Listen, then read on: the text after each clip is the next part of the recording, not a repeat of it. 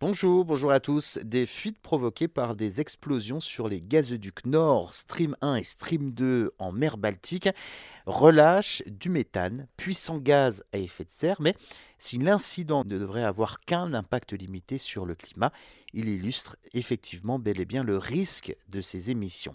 Ces pipelines n'étaient pas en service hein, du fait de la guerre en Ukraine, mais contenaient toutefois d'importantes quantités de gaz et ces fuites se poursuivront donc euh, jusqu'à épuisement de ce gaz, ce qui a pris plusieurs jours.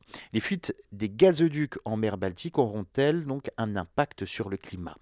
Les volumes de gaz qui pourraient être relâchés dans la mer sont encore difficiles à évaluer. Hein. Une estimation évalue à 177 millions de mètres cubes la quantité de gaz naturel dans Nord Stream 2, l'équivalent de la consommation annuelle de 124 000 ménages.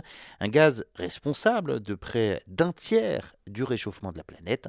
Une quantité certes significative, hein, mais qui ne représente qu'environ 1% des émissions annuelles de méthane liées au secteur des hydrocarbures en Russie, estimé à 18 millions de tonnes hein, en 2021 par l'Agence internationale de l'énergie.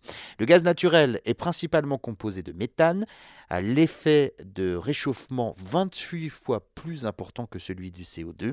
Toutefois, hein, sa durée de vie dans l'atmosphère est relativement courte, une dizaine d'années, pas plus, contre des décennies, voire des centaines d'années pour le CO2. Pour ce qui concerne la fuite dans euh, ces pipelines, le gaz, euh, plus précisément le méthane contenu dans ce gaz, au contact de l'eau, va s'oxyder et se transformer en CO2.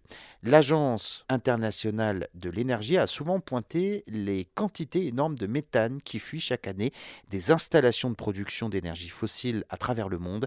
Par exemple, pour 2021, elle avait estimé que ces fuites mondiales équivalaient à la totalité de la consommation de gaz du secteur énergétique en Europe. C'est énorme.